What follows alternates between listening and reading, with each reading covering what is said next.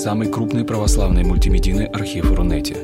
Лекции, выступления, фильмы, аудиокниги и книги для чтения на электронных устройствах в свободном доступе для всех. Заходите. Предания.ру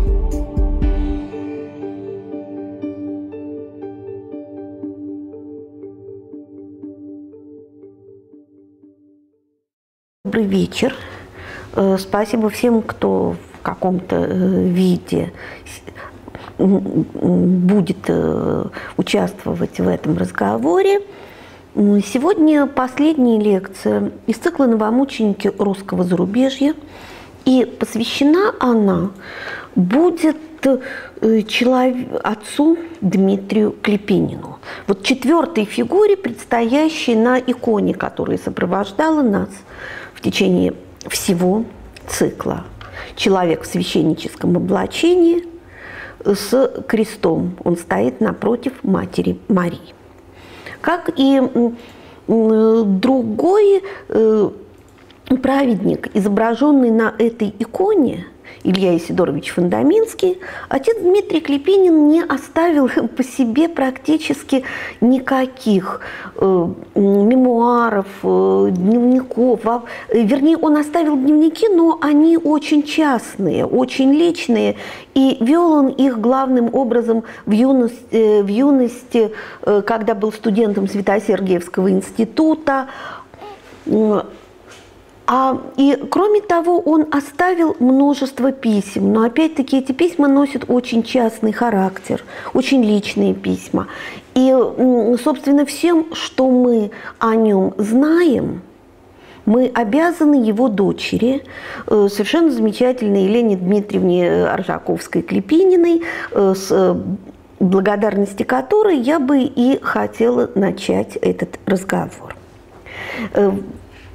Тексты, предоставленные ею, вошли в материалы канонизации отца Дмитрия Клепинина, а кроме того, они э, в значительной части были опубликованы вот в этой книге, вышедшей в издательстве Библейско-богословского института. Названа она э, словами из одного из писем отца Дмитрия «Руки священника ему не принадлежат». Эта книга вышла в издательстве ББИ в 2012 году и э, включает в себя, помимо рассказа об отце Дмитрии, его письма, простите, его письма из лагеря Кампень.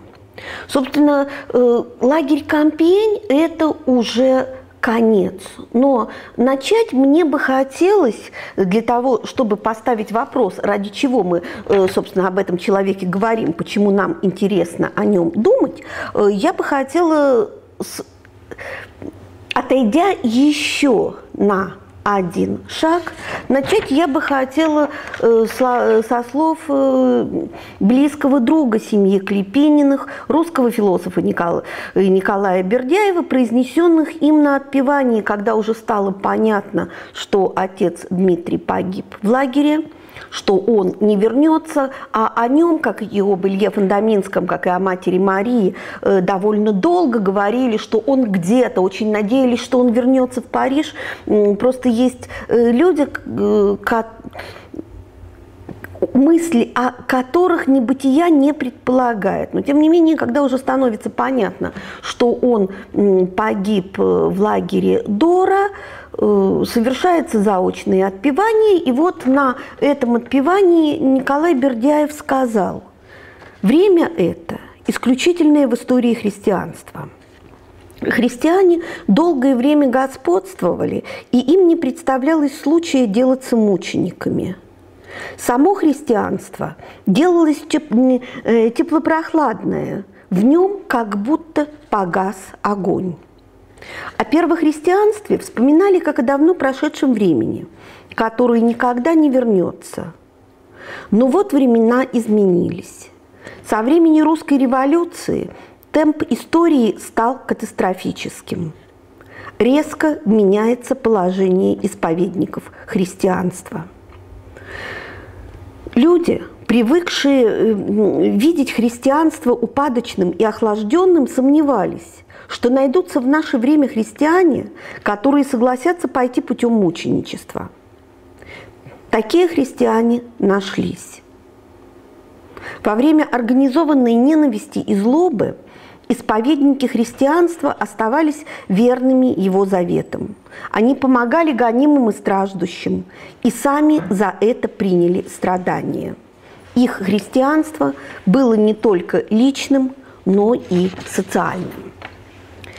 Э, вот как представляется эта э, цитата как таковая э, дает во, мног, во многом дает ключ тому, что собственно говорит последующему времени образ этого человека совершенно, казалось бы, на героя не тянущего, э, человека совершенно не похожего на подвижников э, в том смысле, в котором мы, как бы история христианства, история европейской культуры привыкла их мыслить. С другой стороны, этот Э, человек задает еще один вопрос о понятии, которое насколько, настолько укоренилось в нашем языке, что мы отчасти э, произносим его э, то патетически, то иронически, совершенно в смысл его не вдумываясь. Имеется в виду понятие героического. Вот много... И, наконец, еще, я к этому понятию потом вернусь, и вот еще одно понятие, над которым э, фигура отца Дмитрия Клепинина побуждает задуматься, это понятие мученичества. С первохристианским мученичеством, в общем-то, было понятно. Да, э, это были люди, которые исповедовали свою веру перед лицом гонителей – прежде чем и, и э, отказывались от возможности отречься, принимали муки и тем свидетельствовали об абсолютной наивысшей безусловной ценности своего исповедания. У православного священника отца Дмитрия Клепенина никто никогда о его вере не спрашивал как бы было совершенно очевидно, когда его приводят в гестапо, было совершенно очевидно, что этот человек в черном облачении с крестом называется поп, он совершает свое поповское дело, и, э, собственно, спрашивают его совсем о другом. Спрашивают его, казалось бы, о том, что э, находится вполне в рамках Э, даже не консервативных, а э, примитивных э, представлений о христианстве. Христианство versus иудаизм. Будешь ли ты спасать этих евреев? И вот в чем тогда э, отец Дмитрий, мы вернемся еще к этому сюжету, отец Дмитрий говорит о том, что как, как спасал, так и буду спасать. Вот и в чем, собственно, здесь состоит мученичество, в чем состоит тот новый опыт мученичества 20 века, Почему Бердяев в другом месте говорит о том, что это было особое мученичество, а именно мученичество религии и любви, эта фигура и застав, побуждает задуматься. Вот из всех четверых изображенных на этой иконе отец Дмитрий, казалось бы, наиболее в тени. Он самый негероический – он самый, э, в самом буквальном смысле смешной.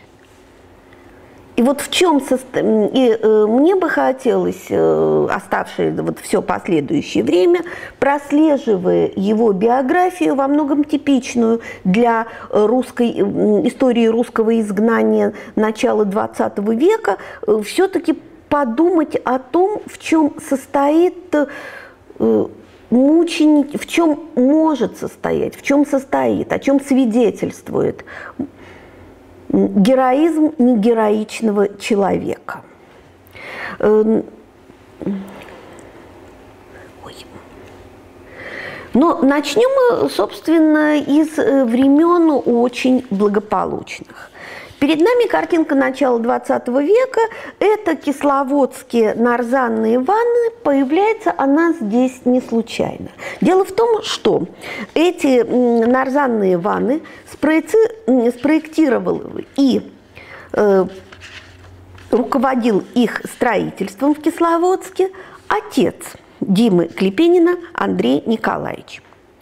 Э, известный к тому времени архитектор – он сам э, был родом э, с Урала, они родились под он родился под Екатеринбургом, э, там же родилась и мать отца Дмитрия Клепинина, Софья Александровна, хотя родство у нее было петербургское, она состояла в прямом родстве с Зинаидой Гиппиус, и в последующем именно Гиппиус и Мережковский станут крестными родителями э, новорожденного Димы, младшего в этой семье. Э, они живут, в, живут они себе в Екатеринбурге, вернее, под Екатеринбургом. В, и когда в конце XIX века возникает идея превратить Кисловодске, э, Кисловодск в российский курорт, именно архитектору э, Андрею Клепинину поручается устроить, э, построить там нарзанные ванны. Строит он их наподобие турецких бань, это роскошные сооружения. Э, вот, и там же в Кисловодске, точнее сказать, в Пятигорске и рождаются его дети. Старший сын Николай, он родился в 1899 году, э, сестра Татьяна через два года, и, наконец, 14 апреля 1904 года рождается Дмитрий. Маленький, хилый, слабый. Э, перед рождением, вскоре после рождения он э, тяжело заболевает, его, ему, в общем-то, Э, судя по всему, э, говорят, э, ты не жилец, и тут происходит, как вспоминает Елена Дмитриевна, некоторые чудо. Уже когда мальчик был совсем плох, когда родители подозвали к колыбели, она взяла мама отца Дмитрия, Софья Александровна, взяла его руку, осенила его крестом, и вот что-то произошло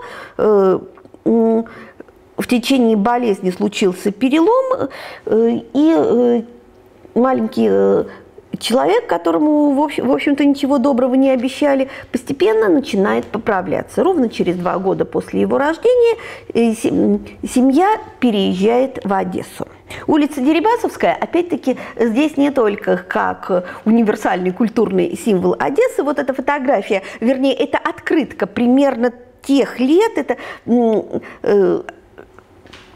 когда э, семья Клепининых в Одессе появляется. Так вот, э, пере, переезжают они в Одессу, поскольку Андрея Николаевича приглашают работать в, общество, в Российское общество пароходства и торговли, которое располагалось на Дерибасовской улице. И он, как архитектор, участвовал в, перес, в переустройстве здания этого общества. К сожалению, э, фотографии качественной фотографии этого здания мне найти не удалось, хотя оно на Дерибасовской сохранилось и по сей день. Общество это было не просто пароходным. Дело в том, что это была то самое, э, та самая контора, куда приходили все паломники, прежде чем отправиться из Одессы в паломничество к э, Святой Земле. Э, место было в высшей степени благочестивое. Однако семья Клепининых, как вспоминали э, по воспоминаниям ее родственников, э, по воспоминаниям самых разных людей с ними связанных, особо церковным благочестием не отличалась. В наших семьях, писала одна из тетушек отца Дмитрия придерживались не столько православия, сколько своего рода теизма. Мы чувствовали, что Бог вездесущ. Он и в звездном небе, и в волне морской. Он и в наших сердцах. В церковь же мы ходили редко. Мы садились за стол без молитвы. и постились только на Страстной неделе, да и то больше из уважения в традиции. Однако по законам Российской империи закон Божий был обязательным предметом. И мы очень основательно проходили церковные предметы, заучивали наизусть молитвы, но заучивать символ веры было для меня как зазубривать алгебраические формулы. К жизни это никакого отношения не имело. У нас были немецкие бонны – лютеранки или католички. Они вешали у нашего изголовья картинку с изображением ангела-хранителя и, провожая нас спать, прочитывали с нами Фатер Унзер, то есть «Отче наш». И мы просили Божьего благословения для наших родителей и для всех несчастных. Церковность пришла позднее, после революции. О том же вспоминает и сестра Зинаида э, Гиппиус, Анна Николаевна Гиппиус. Я говорила уже, что эти семьи состояли в родстве. Она пишет еще более прямо. Клепинины не были людьми церковными, но они были боголюбивы и человеколюбивы. Между собой были очень дружны, были общительны, веселы и со всеми ласковы. И, и вот, пожалуй, первое событие, которое можно бы худо-бедно назвать метафизическим поворотом в истории э, в судьбе отца, э, в судьбе тогда э, еще Димы Клепинина, очень странного мальчика, неказистого. Э, интересно, что когда с ним впервые встретился Зиньковский, Василий Васильевич Зиньковский, он потом записал, что Дима Клепинин скорее производит впечатление умственно отсталого. Э, так вот, э, первое, впечат... первое впечатление, которое э, послужило толчком для метафизического поворота, приходит в Константинополе. Почему в Константинополе, это казалось бы совершенно очевидно.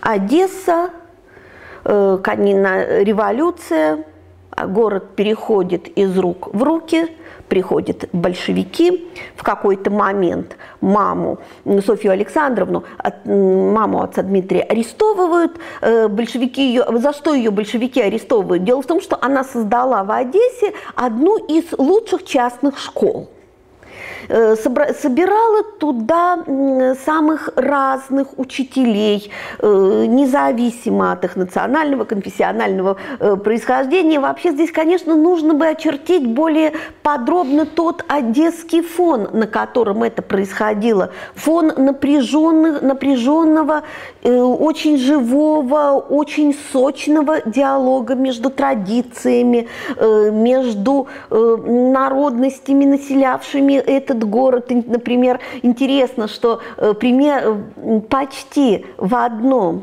и то же время в Одессе спорят о том, каким быть еврейскому образованию в, в, тогда, когда, наконец, евреи получат право на собственную автономию, и Софья Александровна Клепинина создает новую школу, в которой, как по ее словам, детям должно быть не только полезно, но и радостно и уютно, иначе никакой пользы не будет. Так вот, ее э, большевики ее арестовывают, э, спасает э, ее одесский еврей, которому она когда-то помогала, он просто приходит и заступается перед ней, заступается за нее перед большевиками, это 1919 год, и в 1921 году общим беженским путем по Черному морю семья перебирается в Константинополь. И вот там, собственно, в Константинополе Константинополе э, на Пасху 1920 года происходит э, то метафизическое событие, о котором отец Дмитрий позднее будет писать. Прошло несколько лет, и в Константинополе я снова столкнулся с вопросом о вере в церкви. Э, как мы видим, вопроса о вере вне церкви не существовало. Снова в Великую Пятницу, когда пели разбойников – я плакал, так глупо, э, имеется в виду троп, песнопение разбойника благоразумного.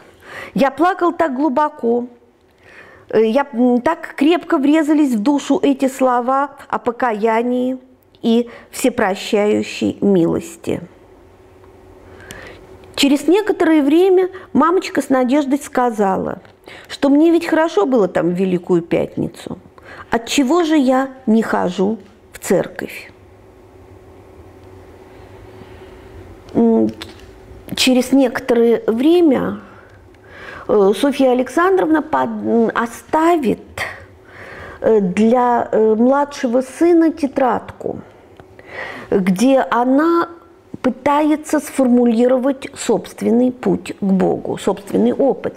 Судя по тому, насколько интенсивной была переписка в этом доме, вот константинопольская картина, собственно, вот уже здесь это происходит, судя по тому, насколько была интенсивной переписка, не просто переписка в этом доме, а переписка о разных высоких предметах, э, можно сказать, наверное, можно с уверенностью сказать, что именно эти предметы составляли основ... один из, одну из главных тем общего рассуждения, одну из главных поста... Э, тем общего собеседования, то есть э,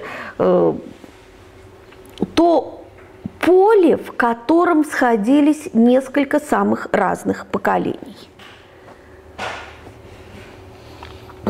Димурик мой любимый, пишет Софья Александровна. Что бы в жизни с нами не случилось, я всегда с тобой.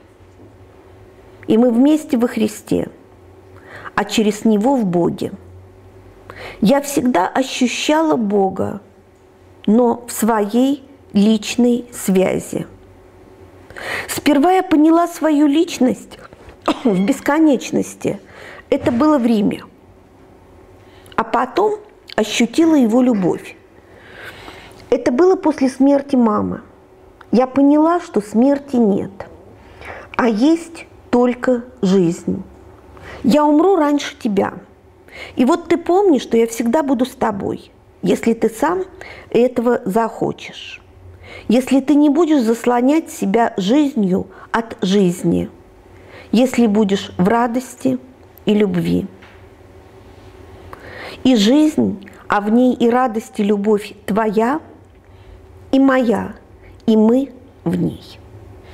Вот это письмо потом, через несколько лет, в общем-то, буквально, по сути, буквально через э, полтора года очень поможет от э, Диме Клепенину, потому что после смерти матери она умерла в 1922 году. Это уже было после того, вот, собственно, это фотография этих лет. Это было уже после того, как семья из Константинополя перебралась в Белград. Для него снова становится открытым вопрос и о э, присутствии Бога, и о собственной, да, и собственной вере, о собственном доверии этому присутствию. Но мы к этому немного чуть, чуть позже вернемся. А пока место э, обычный, э, обычный эмигрантский путь. Шумный Константинополь, вот и те, кто, наверное, наверное, все либо читали пьесу Булгакова «Бег», либо смотрели фильмы, либо смотрели смотрели. Спектакль, ну вот, собственно, огромный, огромный плавильный котел куда стеклась, прежде чем разойтись разными ручьями, э, кто в Берлин, кто в Париж, э, кто э, в Чехию, кто в Прагу, э, русская иммиграция, где все тесно, все перемешано, где сняты всевозможные сословные границы, где стерты, где стираются при старательных попытках их сохранить национальные границы. И вот определенная часть иммиграции из Константинополя перебирается в Белград. Почему? потому что Белград – это в то время королевство сербов, хорват и словенцев, соглашается принять достаточно большое количество русских беженцев. Э, туда же переселяется часть церковной иммиграции, и именно там, в королевстве сербов, хорват и словенцев со временем возникнет, со временем митрополит Антоний Храповицкий создаст зарубежную православную церковь. И, но в Белграде достаточно быстро формируется очень любопытный анклав, очень любопытная комп русская компания. Собирается она вокруг Николая и Мили Цезерновых, людей, которые впоследствии сыграют очень большую роль в истории распространения русского христианства, поскольку они потом будут стоять у истоков общества преподобных Албании и Сергия в Лондоне. Но пока места они еще сидят в Белграде, э, и вот вокруг их дома который получает название ковчег. Собственно, ковчегов там было... Э, почему ковчег? Потому что большая часть русских поселенцев жила в одном из окраинных кварталов. Этот квартал э, назывался э, Синьяк. Это были жутко бедные дома, ни воды, ни электричества. Вместо мебели спали на ящиках, умывальником служил бидон из-под керосина, э, но тем не менее там велась очень бурная э, интеллектуальная жизнь. Сосредотачивалась эта жизнь вокруг дома Зерновых, и вот на этой фотографии мы видим одну из таких встреч, Судя по тому, что выглядывает елка, это встреча на Рождество, и здесь мы видим двоих братьев Клепининых. Николай Клепинин, старший, судьба которого сложится достаточно трагично, и Дмитрий, застенчивый, улыбающийся Дмитрий. Э, вокруг Зерновых в Белграде собирается кружок – Э, главным образом для того, чтобы продумывать, вообще продумывание было очень важным занятием э, для русской иммиграции первой э, межвоенной поры. Она спорила, но не собачилась, потому что главные, энергии, главные силы, главная интеллектуальная энергия уходила на то, чтобы продумывать те вещи, которые за пределами России перестали быть э, столь очевидными. Об этом писала, в частности, мать Мария. Мать Мария. У нее постоянно присутствуют мысли о том, что э, после того, как церковь пользовавшаяся в России под э, расположением государства, утратила это расположение, э, церковь перестала быть сервильной, потому как служить ей больше некому, то есть она утратила все опоры, э, перед ней она оказалась в том самом благоприятном и наиболее органичном для себя положении – когда она может э, исполнять единственное свое, единственное возможное для нее призвание в мире, а именно возвещать царство. Однако э, это была лишь одна из позиций в, внутри эмигрантской церковной мысли. Другая, не менее стойкая, э, в общем-то, куда более даже стойкая, куда более понятная и прочная, состояла в, состояла в отождествлении церковности и русскости. То есть церковь мыслилась, говоря языком современным, как национально-патриотический клуб. И, собственно, эту задачу, Э, эта задача ей и вменялась. Вменялась она ей э, и митрополитом Храповицким, и частью зарубежной церкви. Э, было людей, придерживавшихся таких убеждений, достаточно много и в Париже. И вот именно этот вопрос о том, насколько правомерно говорить о национальном христианстве в то время, когда национальные границы уже катастрофически порушены, когда они рассыпаются, этот вопрос становится одним из э, главных э, в ковчеге у Зернова. Церковь перестала быть э, оплотом самодержавия, церковь перестала быть национальным символом. И вот теперь ей, пользуясь образом э, Флоренского, и можно бы стать столпом и утверждением истины, но как? И э, вот эти вопросы обсуждаются э, в Белграде, э, не только в доме Узерного, они обсуждаются очень разными людьми, но особенность того кружка, э, который собирался в в который входили братья Клепинины, состояла в том, что в нем, с одной стороны, как и во многих других местах. Э, много говорили о внутренней жизни, об аскетике и молитвы, а в другом говорили о том, что потом Бердяев э, в фрагменте, с которого мы начали наш разговор, назовет социальным христианством, о открытости, о свид... об открытости и свидетельстве как служению миру в том состоянии, в каком мир э, сейчас находится. Э, в Белград прибывают новые э, беженцы, в кружок э, входит Василий Васильевич Зиньковский, он предлагает еще несколько поворотов в размышлениях. И вот интересно, что именно там когда Клепи... Дима Клепинин знакомится с Зиньковским, именно тогда э, Василий Васильевич впервые э, говорит, делится своим первым впечатлением. Мальчик несколько отсталый, медленно соображающий. Однако, писал Зиньковский, впечатление он оставлял исключительно приятное. Это был симпатичный, несколько застенчивый, малоговорливый, но очень добрый, кроткий и искренний мальчик. Он э, был в этом кружке самым младшим. Э, очень хорошо помню э, его несколько неуклюжий почерк. Писал он всегда кратко, но странное дело, его письмо всегда было одним из самых содержательных.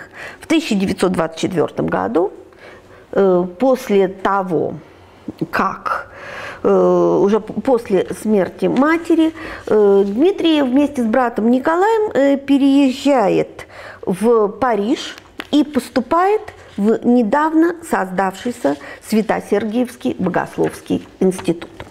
Вот перед нами фотография э, церк, институтской церкви. Она, мало, в общем-то, с тех пор э, практически э, Свет-Сергиевское подворье практически не изменилось. Институт создавал, был создан митрополитом Евлогием, тогдашним экзархом, э, тогдашним экзархом в Париже. Э, создавался он с весьма определенной целью – подготовить э, духовенство, которое бы, подготовить хорошо образованное э, духовенство, как свобо, свободным, самостоятельным мыслящее, э, которое могло бы не только служить в эмигрантских приходах, но и со временем вернуться в Россию. Вот верхняя фотография, собственно, это сделано примерно чуть позже. Э, отец Дмитрий поступил в 24-м, закончил в 28-м году. Это фотография 30-х годов. Вот так происходили в институте занятия. Э, бедность была жуткая. Э, практически ничего, э, та незначительная помощь, которую оказывали протестанты, собственно, благодаря им и удалось приобрести э, этот двухэтажный домик, в котором до недавнего времени находился Святосердовский богословский институт. Но, в общем, это, была такая обы... настоящая, как вспоминали очень многие, кто в институте учился, настоящая свободная евангельская жизнь. С одной стороны, не было ничего, с другой стороны, не было синодальной инспекции. И вот, этот, вот эта атмосфера свободного богословствования э, во многом определит не только ум, но и практику, последующую практику очень многих выпускников института. Но достаточно сказать, что это э, была, была совершенно поразительная студенческо-преподавательская корпорация. В институте читал отец Сергей Булгаков, э, Лев Зандер, собралась там совершенно фантастическая компания. И самое главное, прекрасно понимая, насколько это зыбкий, насколько это уязвимый шаг в эмигрантской ситуации, в институт шли, как писал митрополит Евлогий, люди убежденные, идеалисты, пришедшие к решению посвятить себя церковному служению. Э, любопытно, что вот остались воспоминания о том, э, каким было первое общежитие Свято-Сергиевского богословского института. Вот перед нами церковь на фотографии, а вот по церковью есть что-то вроде подвала. Это даже не крипта, но вот что-то среднее между криптой и подвалом. Там находились две спальни. Э, вот это первый набор. Фотография 25 года.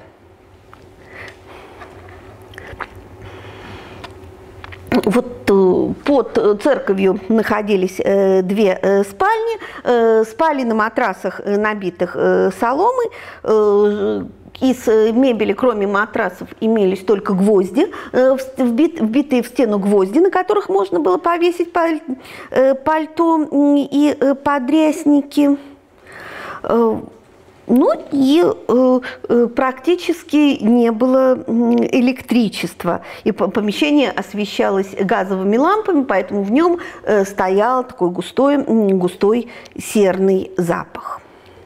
Но самое главное было не это, а ощущение невероятной свободы и для преподавателей, и для э, студентов. И вот начиная с, э, со времени учебы в Свято-Сергиевском богословском институте э, Дмитрий Клепинин сближается с русским студенческим христианским движением. Вот те, кто слушал предыдущие рассказы, в частности рассказ Наташи Ликвинцевой о Матери Марии, наверное, представляют себе, что русское студенчество студенческое христианское движение с самого начала было не э, просто организацией, очередной иммигрантской организацией, каких возникало достаточно много, с одной стороны, чтобы сохранить дух русской культуры, а с другой, чтобы объединить неприкаянную молодежь э, и дать ей какое-то э, более или менее осмысленные занятия.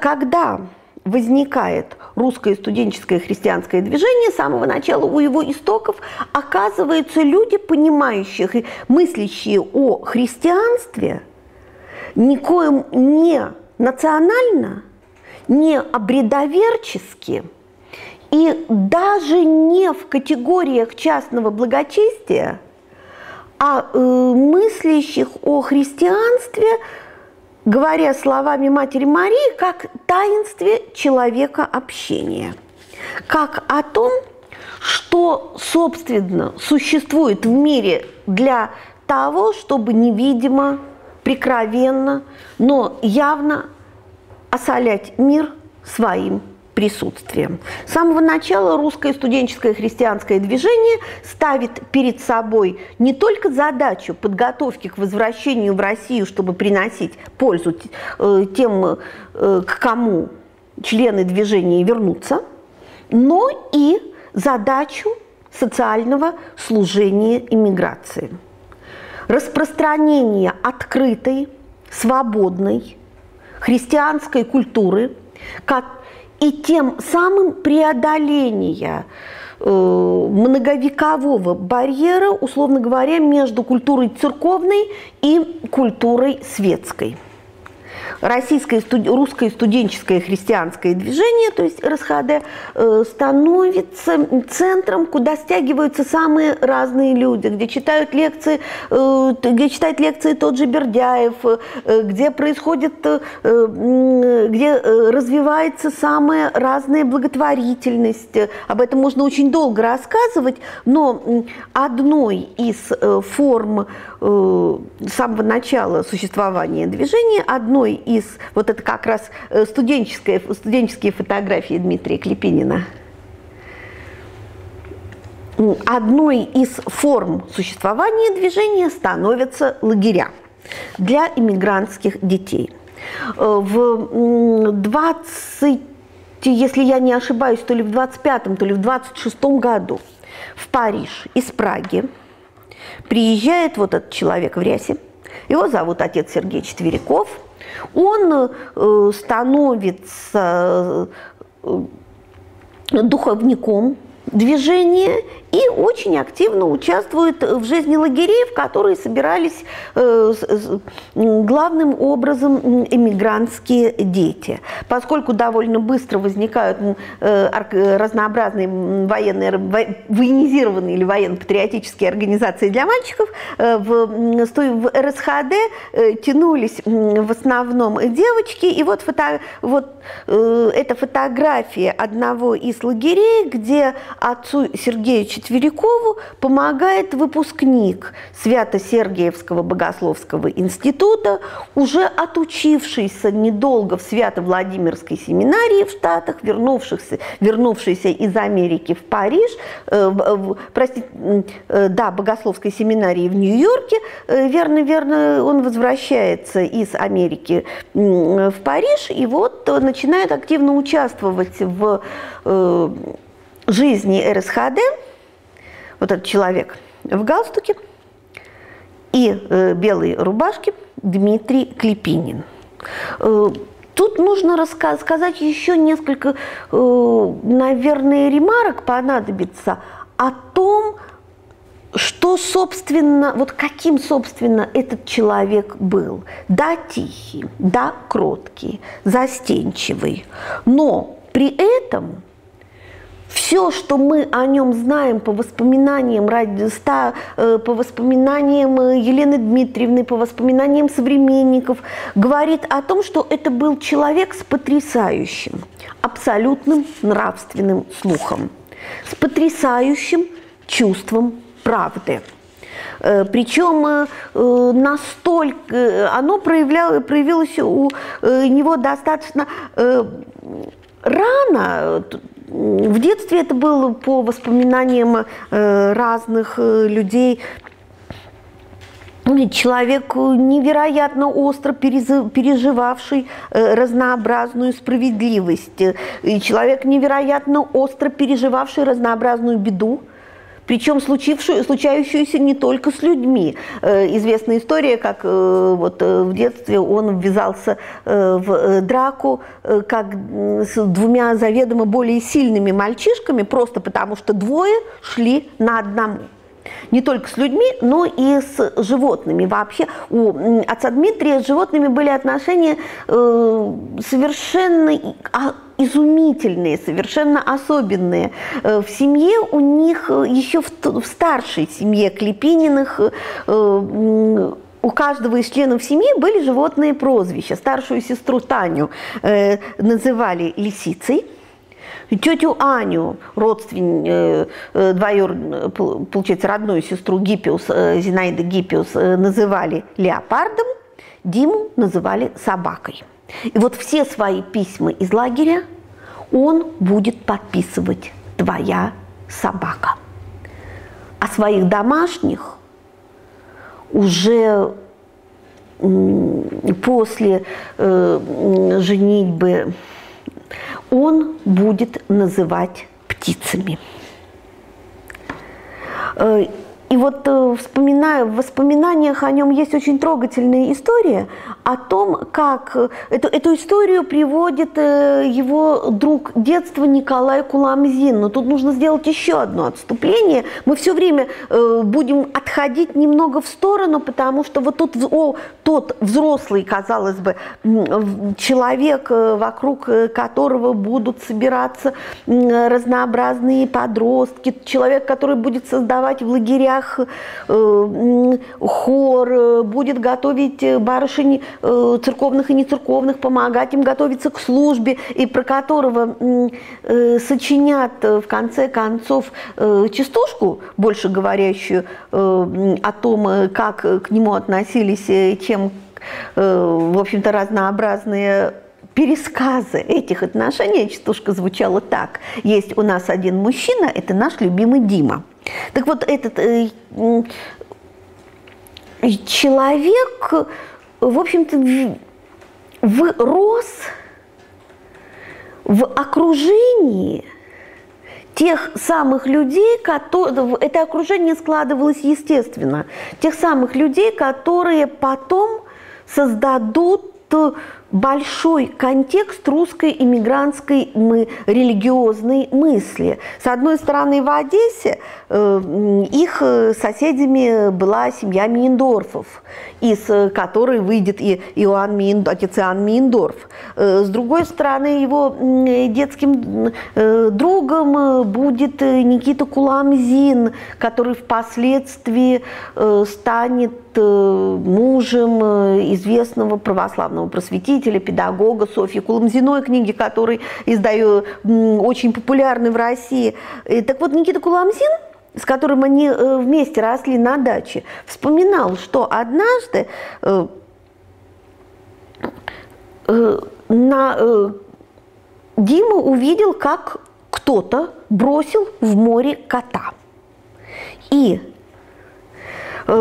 вернее, было не так. То ли кота кто-то бросил, то ли собака погналась за котом, и э, бедный зверь так испугался, что бросился в море. Словом, он увидел барахтающегося в Черном море кота, и э, несмотря на то, что в то время он э, плохо плавал, вообще, как мы уже говорили, был ребенком достаточно хилым, бросился за котом, вытащил его, и э, вот много лет э, спустя Куламзин вспоминал, что его первое воспоминание о э, Дмитрии Клепинине – это мальчик, мокрый мальчик с мокрым котом на руках. И вот это стремление э, готовность спас... тут же, совершенно не помня о себе, э, в каком-то смысле безрассудно спасать всякое – человек или зверь, или который попал в беду, эта черта, в общем-то, определит во многом и последующие поступки. Но не только эта черта. Если мы обратимся к дневникам э, Дмитрия Клепенина, он начинает вести дневник э, примерно в 16 лет, и последние записи относятся к 28 году, вот те записи, которыми э, можно пользоваться, которые опубликованы, э, относятся к 28 году. Если мы обратимся к дневникам, то мы увидим, что в этом человеке происходит постоянная внутренняя работа, напряженнейшая внутренняя работа, направленная на то, что можно бы назвать оттачиванием внутренней правды. Это относится совершенно ко всему. И это либо оттачивание внутренней правды, либо протирание некой внутренней, некоего внутреннего окна до э, прозрачности. Э, это человек, э, который постоянно мучиться сомнениями. Вот он, еще живя в Сербии, едет в Хоповский монастырь, где встречается с очень хорошим священником, отцом э, Алексеем Нелюбовым. Отец Нелюбов становится его духовником. По воспоминаниям, это действительно был очень добрый, очень умный человек, э, трудно, сказ, э, трудно сказать, э, насколько Мы, больше знаем о, об отношениях отца Дмитрия с отцом Четвериковым. Трудно сказать, насколько продолжительным было их общение, вообще на, в чем оно состояло, потому что никаких свидетельств об этом нет. Но есть, запись, есть множество дневниковых записей о сомнениях. Господи, пишет он в э, марте 23 года. Может быть, Господи, может быть, я от скуки хожу к Тебе? Если нет, даруй мне доказать Тебе истину и глубину влечения к Тебе. Э, он э, старается как можно серьезнее отнестись к опыту своего э, духовничества, своего духовного послушания у отца Нелюбова. Пишет ему, что он хочет, чтобы отец Алексей знал все, эм, самую мелкую мысль, и чтобы ничто не было от вас скрыто и одновременно сомневается, когда отец Алексей напоминает ему о том, что все власти от Бога установлены, и ехидно спрашивает у, у э, духовника, большевики тоже. Э, вот если перечитать те фрагментарные дневниковые записи, которые публикует э, Елена Дмитриевна, перед нами раскрывается поразительно смелая в своих вопрошаниях фигура. С одной стороны, усваивающая, казалось бы, сложившийся конвенциальный язык православия, его опыт, а с другой стороны, постоянно подвергающая его сомнению, подвергающее сомнению совершенно все. Эти сомнения иногда изматывают. Господи, пишет отец Дмитрий, дай мне душе моей, дай душе моей покоя от мыслей этих. Пусть не стон из души вырывается, а песнь тебя прославляющая.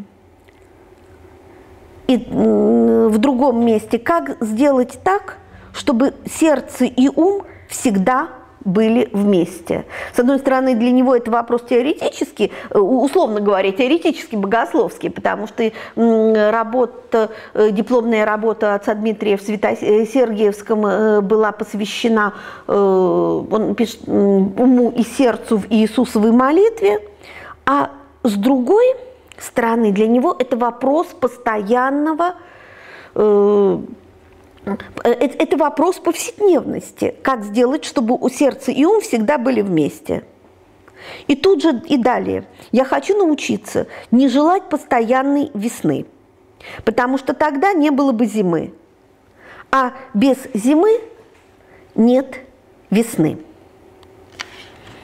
Э, какое-то время он мечтает о монашестве. Ему кажется, что э, только монашество – это его путь – но, э, судя, опять-таки, судя по всему, мечтая о монашестве, он постоянно влюбляется вот время от времени там появляются э, какие-то люди, какие-то барышни, которым он пишет, о которых он пишет, которым он пишет разные целомудренно трогательные записки. И вот одной из них стала уже упоминавшаяся мною Софья э, Куломзина, а тогда такой же член РХД, как и отец Дмитрий, вот она на фотографии, это э, лето 1935 года, маленькая группа членов РСХД вместе с Василием Васильевичем Зиньковским, э, по всей видимости, ну не по всей видимости, а точно где-то за городом, трудно сказать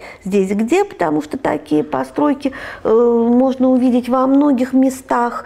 Э, так вот, станови, в девичестве Соня Шедловская становится очень близким другом отца Дмитрия, и, собственно, в одном из писем к ней мы находим еще одну подсказку, проявляющую его последующий путь. Да, христианство как служение, как деятельное, открытое, совершенно забывающее себя служение.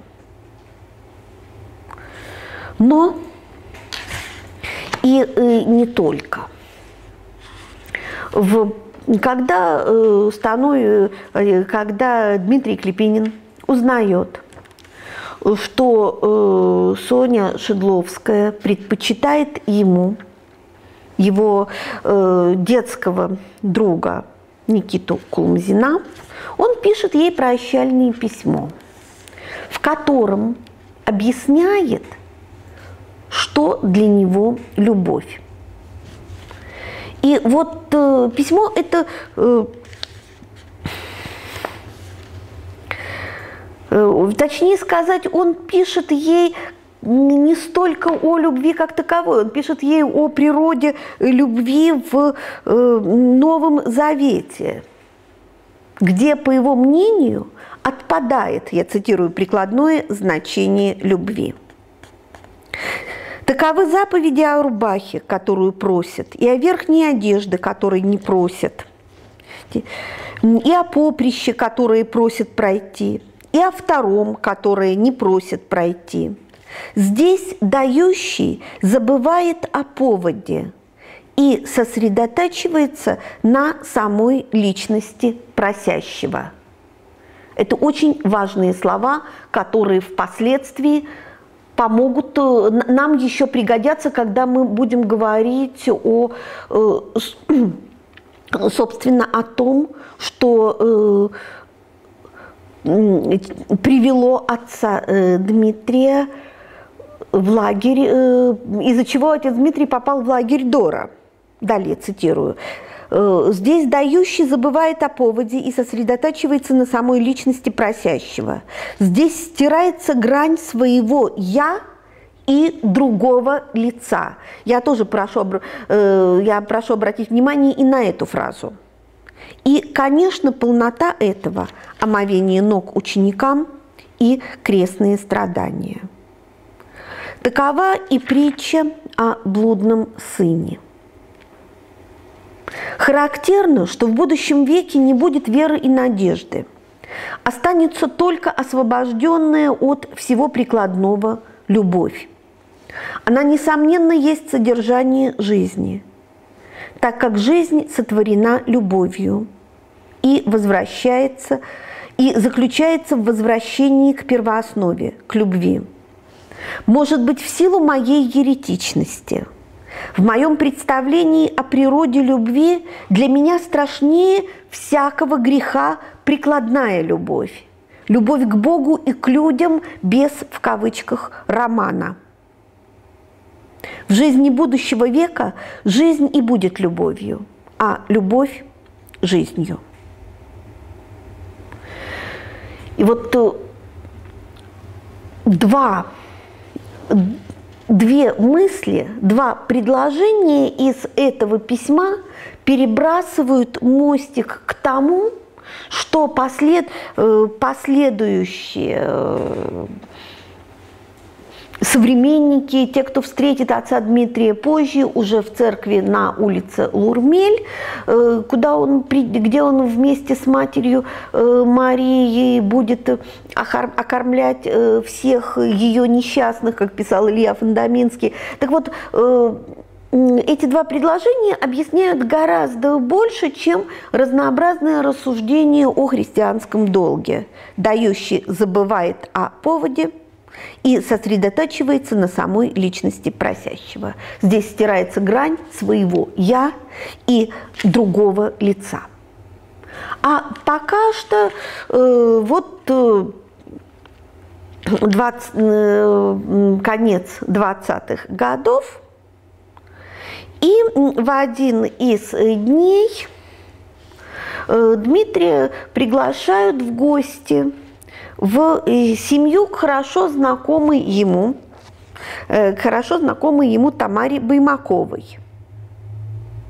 До этого они встречались в Кламаре, в доме у Бердяева, где весело происходили, где весело проводили время. Э, это и вот в 1937 году, собственно, фотография это сделана перед свадьбой. Дмитрий Клепинин женится на замечательной, э, очень живой, э, очень отзывчивой, очень активной в РСХД во всевозможных РСХДшных начинаниях э, Тамаре Баймаковой.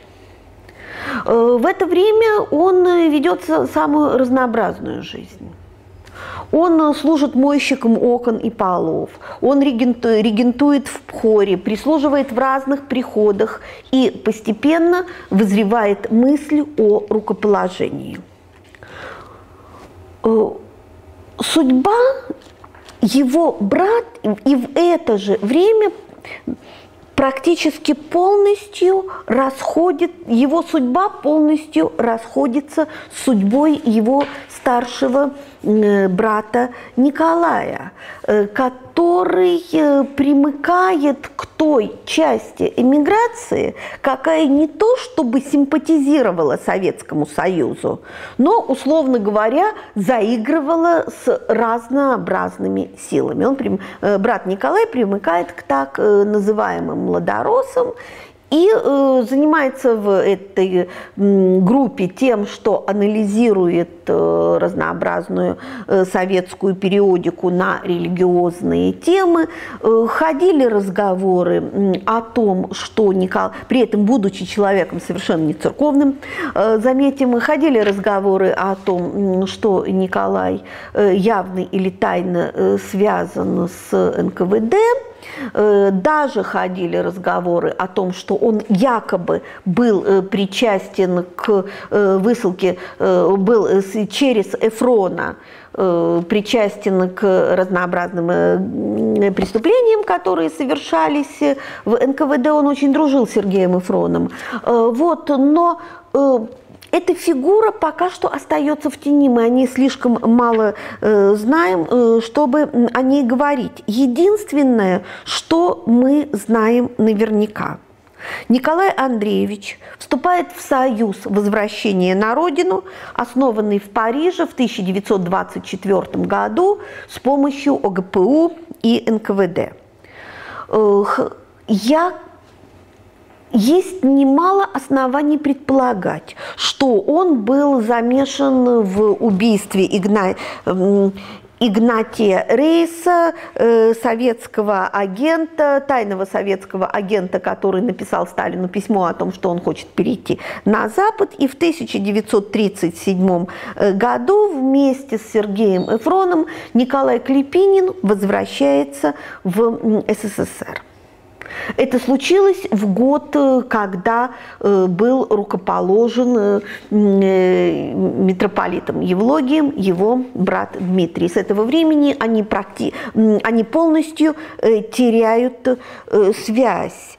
Собственно, какие о возвращенческой судьбе Николая Клепинина немного можно узнать в музее Цветаевых в э, Болшево, на так называемой таинственной даче, э, даче НКВД, где какое-то время содержалась и Марина Цветаева, и семья Сизиманов, в общем, достаточно большая группа возвращенцев. Известно также, что в 1939 году Читу Клепининых арестовывают – и по всей вероятности в июле 1941 года они э, были расстреляны. Их дочь остается в э, как остается сиротой какое-то время, она бродяжничает, и потом э, ей удается устроиться, э, ей удается найти место в Сталинграде, где она помогает его отстраивать, потом она работает на химическом заводе, и в конец жизни она провела в Болшево. Вот в Цветаевском музее есть связанные с ней материалы. А 1937 год для Дмитрия – это время рукоположения. Он сначала служит на Рюдарю э, в соборе Александра Невского, затем он э, э, служит в Введенской церкви, а в 1939 году его назначают настоятелем Покровской церкви э, при э, общежитии Матери Марии на улице Лурмель, 77. Вот эта фотография, по всей видимости, сделана в одной из воскресений после литургии на Лурмельской церкви. Мы, э, в общем, знаем практически всех, кто здесь стоит. Константин Мачульский, оставивший, э, пожалуй, соверш... самые поразительные, самые буквальные и внятные воспоминания о э, матери Марии. Отец Дмитрий Клепинин, мать Мария, мама матери Марии Софья Борисовна Пеленко, Юра, сын матери Марии и Николай Бердяев. Э, отец Дмитрий, вот та же фото, эта фотография была сделана э, в тот же день. Вот. Мы здесь вот тут виден нос Мачульского. Э, что это за дама, честно говоря, э, я э, так установить и не могла, но в конце важно здесь другое – Отец Дмитрий приходит на Лурмелева э, во время невероятно трудное для матери Марии. До этого настоятелем на Лурмеле был замечательный литургист, поэт, эстет, церковный эстет, личность утонченная во многих отношениях, человек, э, свя... а в петербургскую свою бытность, э, человек, связанный с бродячей собакой, бывавший на башне Вячеслава Иванова, Киприан, архимандрит, Керн. У него есть свои представления о монашестве. И монахиня с папиросой, как он называл мать Марию, монахиня, которая вместо того, чтобы вычитывать слож... утреннее сложнейшее монашеское правило, идет на сенной рынок, чтобы э, подешевле набрать еды для э, своих постояльцев и тех, кто приходил на Лурмель 77 за здравым супом, э, монахиня явно в, это, в эти представления, такая монахиня явно в эти представления не вписывались. Кроме того, он мечтал о созерцательном одиночестве, э, вот интересная вещь. Мне э, довелось в одном из частных архивов найти написанную в 1943 году брошюру отца Киприана Керна о пользе ученого монашества. Э, брошюра это содержала не только э, описание всех невероятных достоинств ученого монашества, но и просьбу к немецкому командованию, вот когда оно полностью уничтожит, победив большевистскую Россию и восстановит Россию э, настоящую, восстановить там ученые монашества. 43 год. Это год, когда, в общем-то, достаточно недалеко от того места, где уже, э, где э, уже в те годы жил отец Киприан Керн, достаточно недалеко, на улице Лурмель, арестовали всех. К этому событию мы еще вернемся. А пока 39 год. Отец, э, э, отец Киприан Керн очень страдает от матери Марии. Мать Мария очень страдает от отца Киприана Керна. И в конце концов, когда на Лурмель э, приходит отец Дмитрий, к тому времени отец у него уже родилась годовалая дочь. Эта фотография сделана э, чуть позже, сделана она в доме Бердяевых, скорее всего. Значит, это либо 40-й, либо 41 год, потому что Елене здесь, судя по всему, года два. Так вот, когда приходит отец э, Дмитрий очень легкий, очень смешной, очень живой. Они с матерью Марии сдруживаются сразу остались э, потрясающие воспоминания о Пасхе э, сорокового года, где э, все, кто? Присутствовал на пасхальном богослужении, были потрясены тем, сколько радости излучал этот хрупкий человек – а с другой стороны, э, все были потрясены э, тем, насколько этот, казалось бы, слабый, казалось бы, э, погруженный в себя человек был отзывчивым. Он в любой момент как вспоминали очень многие современники, мог оторваться от всех своих дел и спешил на помощь. Если человек застигнутый грозой, забежит в церковь, чтобы укрыться от нее. Имеют ли, э, имею ли я право не впустить его? писал отец, э, отвечал отец Дмитрий на вопрос одного из своих современников, а, дескать, а вдруг все те, кто, не все те, кто приходит к вам, искренне в своей вере. Разве мы спрашиваем у человека, стучавшего, стучащегося в нашу дверь, ожидая спасения, кто он?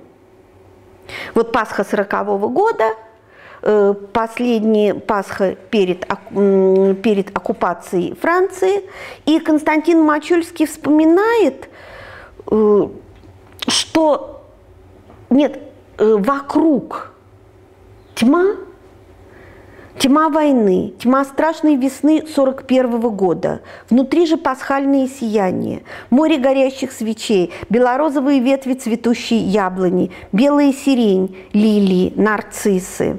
И отец Дмитрий бегает по храму и восклицает, гром, и громко восклицает пасхальные приветствия. А потом э, проис... начинаются те события, те всем известные события, которые превращают общежитие на Лурмеле в пристанище для очень многих людей, которые никогда бы в другой ситуации на Лурмель не прибежали. Э, объявление о том, что все парижские евреи обязаны надеть желтые звезды – помещалось в газетах, я специально смотрела, и французские, и русские иммигрантские газеты, оно помещалось как бы между прочим. И вот это впечатляет э, едва ли не сильнее, чем текст самого объявления. Э, а, э, афи, э, реклама, афиши театра, вот события повседневной жизни, и между ними маленький такой черный квадратик – Э, призывы, требующий от всех парижских евреев э, надеть желтые звезды. Здесь нам понадобится еще один собеседник, еще одна современница э, отца Дмитрия, которую он, скорее всего, не, точно не знал, хотя потому что а, это французская семья, э, семья французской интеллигенции, состоявшая в родстве с Прустом, принимавшая у себя самых разных людей уже во время оккупации, э, учившая немецкий язык, потому что мы не отдадим им язык Шиллера и Гёте. Семья Эленбер, чьи дневники были переведены на русский несколько лет назад, очень советую это как необходимое человеку чтение. Так вот, Эленбер – когда появляется это объявление, пишет о том, пишет в своем дневнике, вот она студентка Сорбонны, э, записывает о том, что, записывает, что город изменился. А я вышла на улицу со звездой, пишет она, и смотрела, как одни люди улыбаются нам сочувственно, другие шарахаются, как от прокаженных. Э, в церковь на Лурмель, когда становится понятно, э, что сулят антиеврейские законы. При этом антиеврейские законы принимались во Франции очень быстро. Э, сначала э, обещали, что сохранят, что эти законы не распространяются на так называемых полезных Франции евреев. Таких, в конце концов, было оставлено семеро. Среди них был и отец Элен, потом защит, защиту с этих людей тоже снимают государственную защиту. Э, это была постоянная, гнусная, ползучая э, машина, э, вот, такой гнусный, ползучий механизм угнетения, вытеснения, и начинаются облавы в церковь на Лурмель, все больше людей приходит с просьбой о крещении, потому что до 43 года, пока, когда еще не было объявлено об окончательном решении еврейского вопроса, э, до 43 года все-таки крещение могло э, спасти от э, неминуемой в других обстоятельствах гибели. И вот отец Дмитрий решается выдавать свидетельство о принадлежности к Лурмельскому приходу. Вскоре в его картотеке появляются сведения о приблизительно 80 новых прихожанах. И вот как вспоминал, пишет отец Сергей Гакель, особенно сильное впечатление на отца Дмитрия произвели те люди, которые ему честно говорили, что они действуют совсем не по духовным побуждениям. Он это принимал. Для э, него это, как для человека абсолютно кристальной правды, это было, не про, это было не просто признание, но и некоторый очень мощный, очень убедительный э, духовный шаг. Вскоре из епархиального управления поступает требование предоставить списки новокрещенных с 40 года, то есть со времени оккупации. На что отец Дмитрий отвечает, в ответ на ваше предложение представить вам список новокрещенных, начиная с 40 года – я позволю себе ответить, что все те, кто независимо от внешних побуждений приняли у меня крещение, тем самым являются моими духовными детьми и находятся под моей прямой опекой. Ваш вопрос был э, вызван исключительно давлением извне и продиктован вам по соображениям полицейского характера. Ввиду этого я вынужден отказаться дать запрашиваемые сведения. А в самой картотеке э, те э, имена, которые, э, те люди, которые э, которых он включал в состав своего прихода, либо не э, совершая над ними таинство, либо же те люди, которые говорили э, о своих явно не духовных э, соображениях, о том, что, им, ну, о том, что они просто просят помощи, он помечал маленькой буквой «Т» для, сам, для самого себя, вот, буквой, с которой начина, с этой буквы начинается французское слово, означающее вообще липа. Вот это поразительно, как в ситуации абсолютно трагической, в ситуации напряженной, тем не менее у, это, у этот человек э, сохранял э, е, сохранял не только самый иронический взгляд, но и удивительную легкость. Причем, э, вы знаете, вот когда я читала его письма, это письма из лагеря, эта легкость ошеломляет едва ли не сильнее, чем описание лагерной повседневности.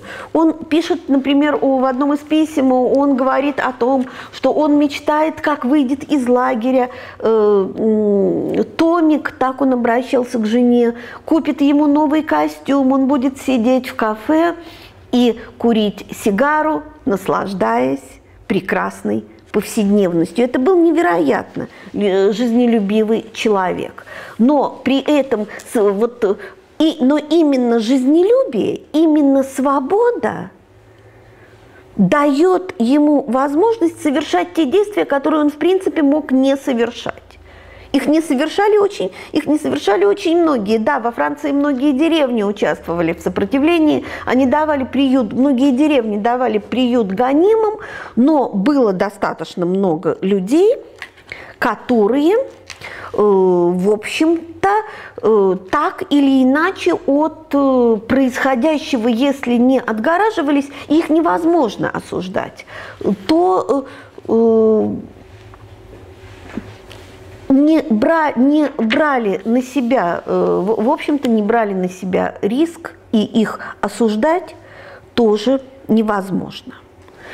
Э, Лурмель был известен, так, отличился также и тем, что когда э, пришло распоряжение от Управления по делам русской иммиграции. Управление по делам русской иммиграции – это, по сути, была русская нацистская полиция. Оно рядилось в, разнообра... в центр разнообразных культур, русских культурных общин, которые якобы поддерживались нацистской властью. Он, во главе его состоя... стоял несостоявшийся, танцор Юрий Жеребков, поэтому в иммигрантских кругах это управление называлось Жеребковской полицией. Э, так вот, э, когда из этого управления приходит э, приказ всем русским, всем эмигрантам находящимся на Лурмель. А на Лурмель э, тогда уже находилось, с начала войны находилось огромное множество людей. И приходящим на Лурмель немедленно зарегистрироваться в э, управлении по делам русской иммиграции, мать Мария один раз срывает это объявление, второй раз срывает это объявление, словом, не зарегистрировался никто.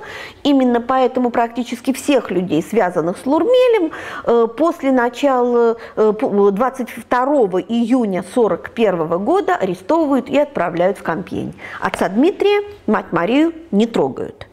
Э, где-то в начале 43 -го года приходившая на Лурмель 77 женщина, известно кто это, пишет на них донос. И вот утром 8 э, февраля 1941 года простите, 43 8 февраля 1943 года в доме на Лурмель появляются гестаповцы, первым хватают Юру, находят у него записку от э, еврейской женщины, известно, что ее фамилия была Гавронская, э, записку с просьбой о помощи. Письмо, э, записка была по-русски, но одним из тех, кто пришел в дом на Лурмеле, был э, курлянский немец Ганс э, Гофман. Он владел русским языком. Юру арестовывают, требуют отца Дмитрия. Где ваш поп? Давайте сюда, папа. Э, когда, он, когда отец Дмитрий приходит, его и, и Юру увозят э, в гестапо как заложников, э, обещая, что их выпустят, когда придет мать, когда придет мать Мария. Мать Мария приходит, естественно, не выпускают естественно, не выпускают никого. В доме на Лурмель лихорадочно жгут бумаги, Э, прячут э, все, что только можно спрятать. Э, вот в 1942 году э, в семье Клепининых родился второй, э, второй ребенок, Павлик, и вот в его пеленках были спрятаны деньги, предназначенные для помощи еврейским семьям. Какие-то документы и деньги находят, Тамаре Федоровне пригрозят тем, что ее тоже арестуют. Они бежат от Парижа, бежат, от, бежат из Парижа, Э, старшую дочь Елену отдают в интернат, а отца Дмитрия отправляют, отца Дмитрия э, после допроса и после предложения.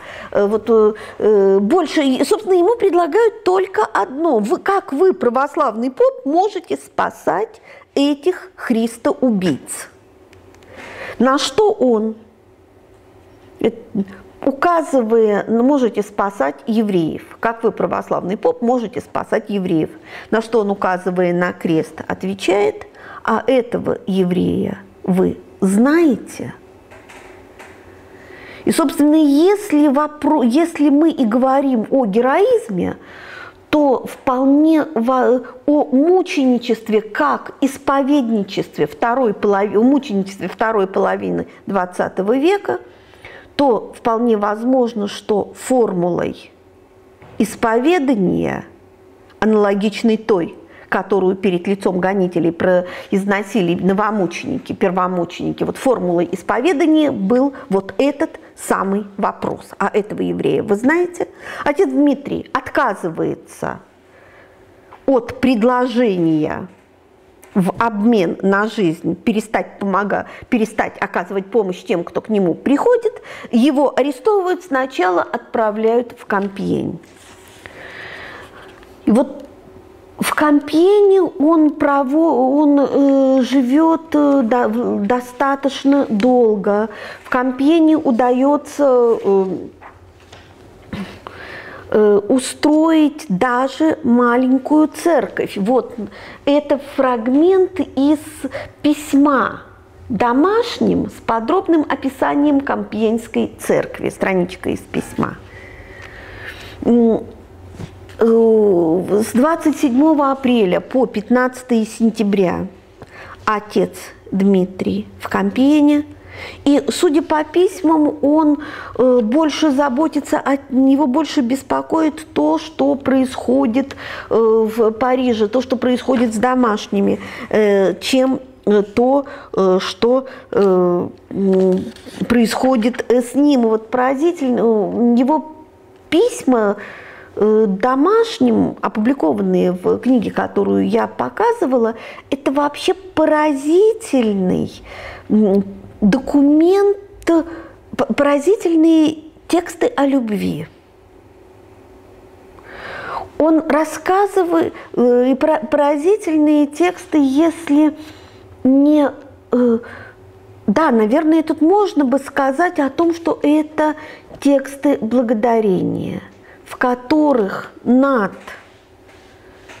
э, горькой, страшной, непредсказуемой лагерной повседневности, повседневностью стоит нечто неподвластное никакой э, человеческой, никакой земной власти. Нечто преодолевающее страх, нечто выводящее из э, вот, и выводящие из бесчеловеческой условности. Э, «Милый мой Томик, пишу, сидя в нашей новой церкви, для которой отведена большая комната. Юра устроил иконостас из кроватей.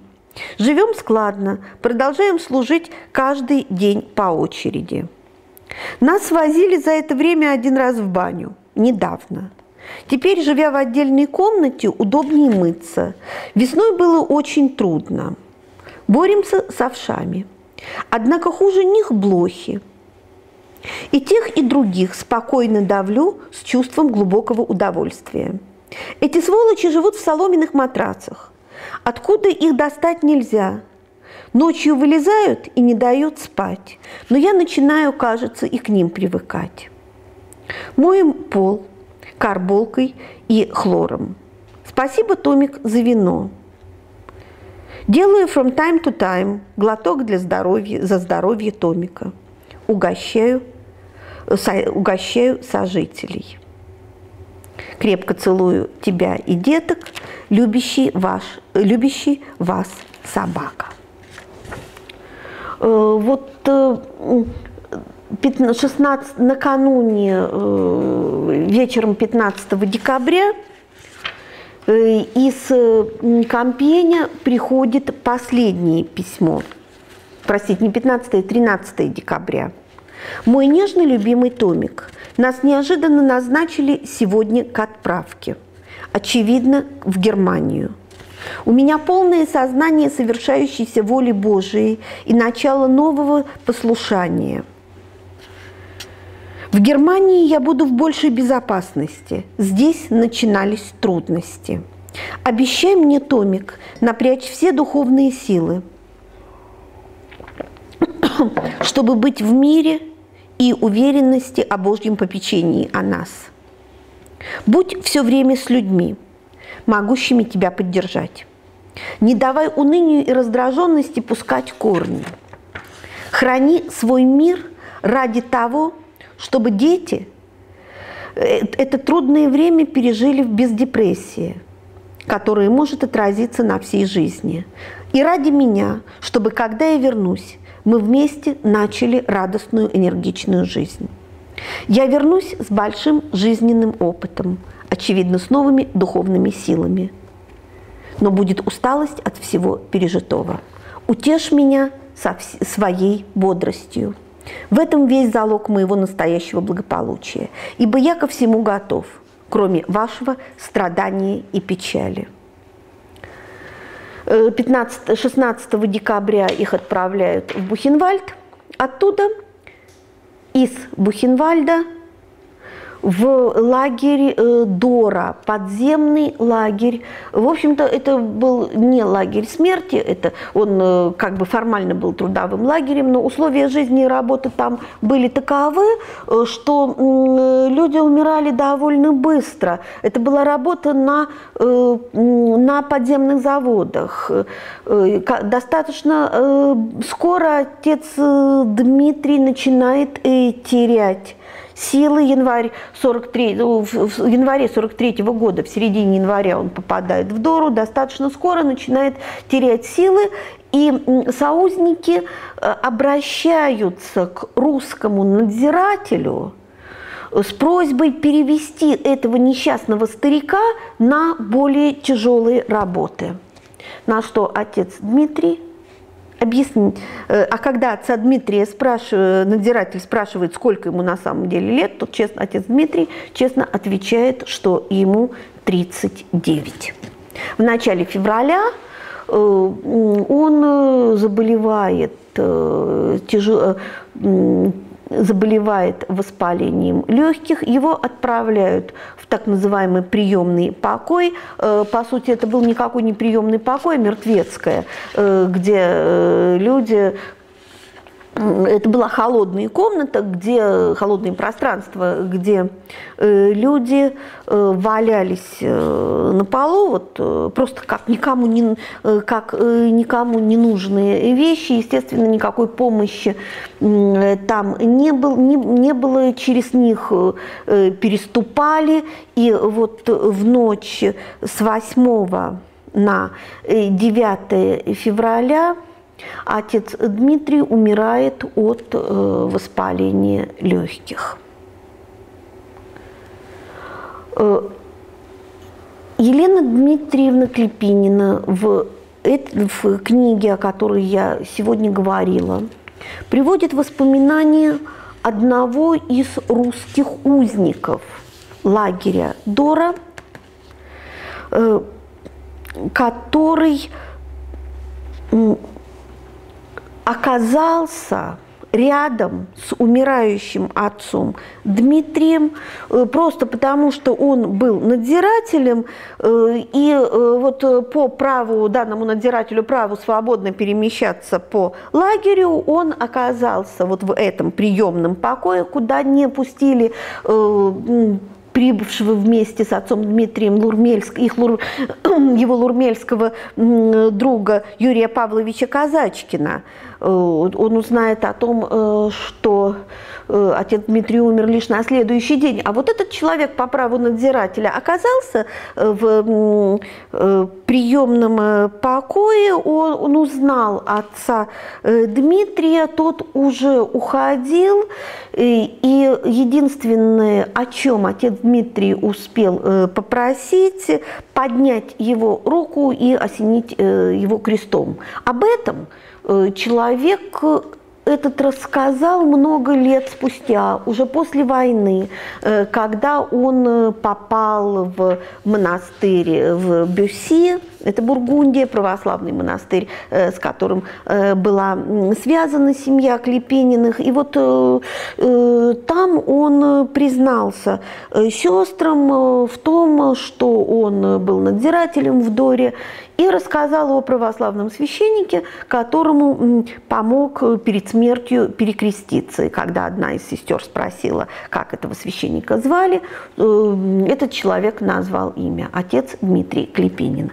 Э, на следующий день э, смерти отца Дмитрия узнает Юрий Павлович Казачкин и пишет э, и э, французские э, заключенные имели право отправлять из Доры сообщение домашним. Он пишет сообщение о том, что отец Дмитрий умер, открытку лагерный цензор рвет со словами «в лагере не умирают». Тогда Юрий Павлович пишет отец Дмитрий отправился к своей маме. И, пожалуй, здесь бы надо остановиться. Но я хочу закон, но я бы хотела закончить этот разговор последней фразой из э, письма, из того последнего письма отца Дмитрия, который он отправил в э, своим домашним из Компень. Радуйтесь, птицы, скоро увидимся. Ваш бодрый Димский. Как я уже говорила, долгое время известию не верили, э, но когда, собственно, оказалось, что это правда, в Париже совершилось э, заочное отпевание. То, то самое, на котором Бердяев говорил о мучениках христианства, не только небесного, но и земного социального. Спасибо.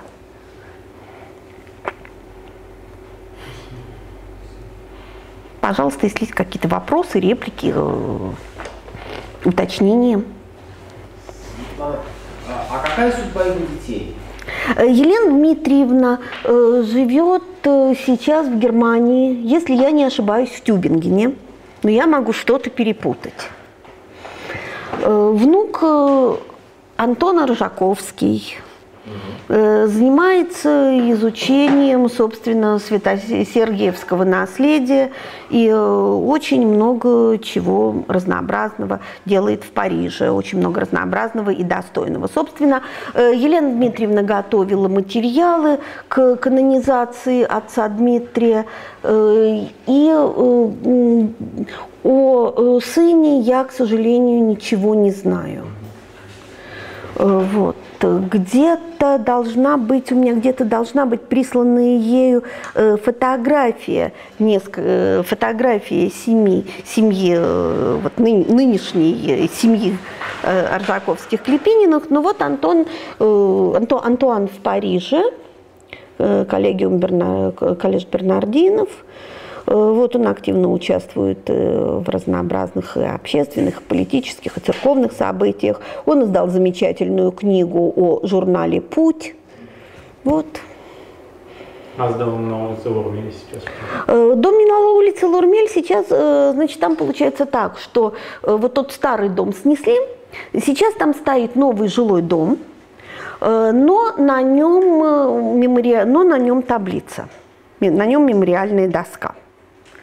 Э, э, в память о матери Марии. Однако, если через забор, там стоит такой решетчатый забор перед домом, однако, если через забор заглянуть во двор, то можно увидеть в глубине двора остатки той конюшни. Э, это была и конюшня, и гараж, в общем, того места, в котором была, одно время находилась церковь.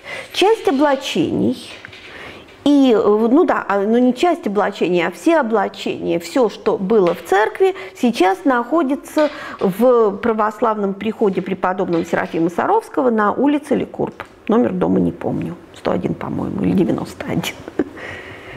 Вот. Э, там находится вышитое матерью Марии облачение. Там же, если я не ошибаюсь, находится облачение отца Дмитрия. Вот. Спасибо. Не за что.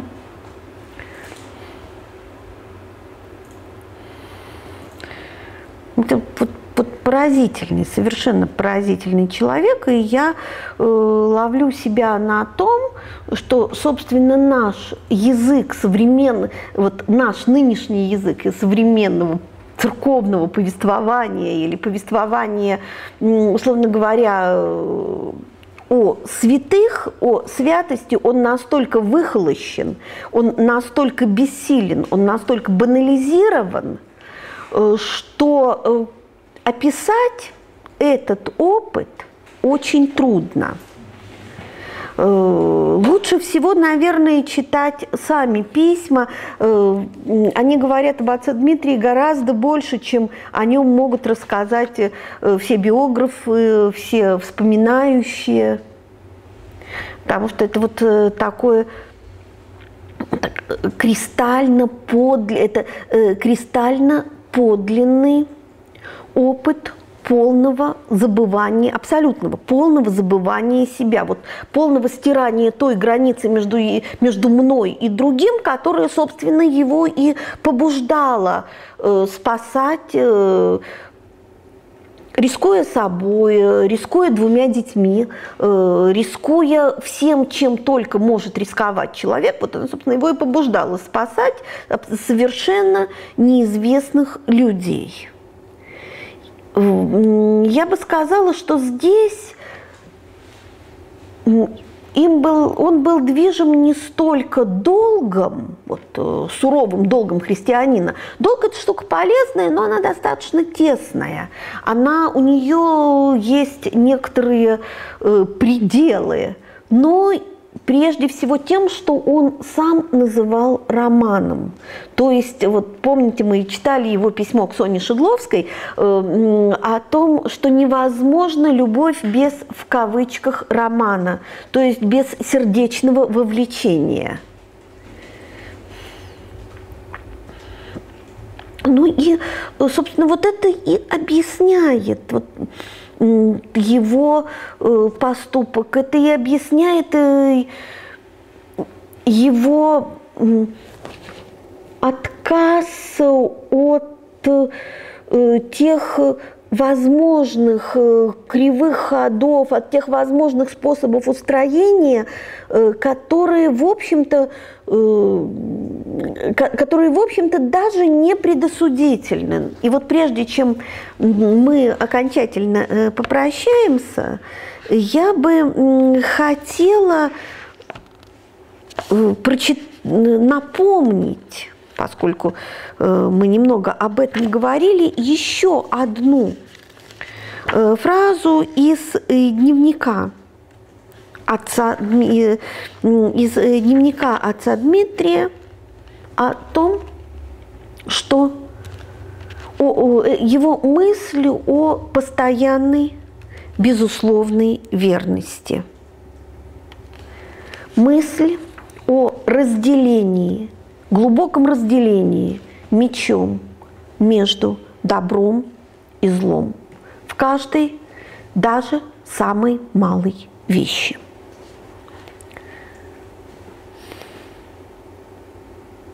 Спасибо.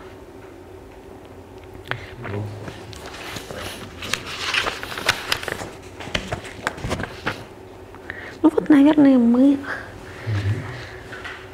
А, вот эта икона, которую прислала Елена Дмитриевна, когда готовилась книга. Лекция проведена и записана по заказу православного мультимедийного портала «Предание.ру». Лекции, выступления, фильмы, аудиокниги и книги для чтения на электронных устройствах в свободном доступе для всех. Заходите. Предание.ру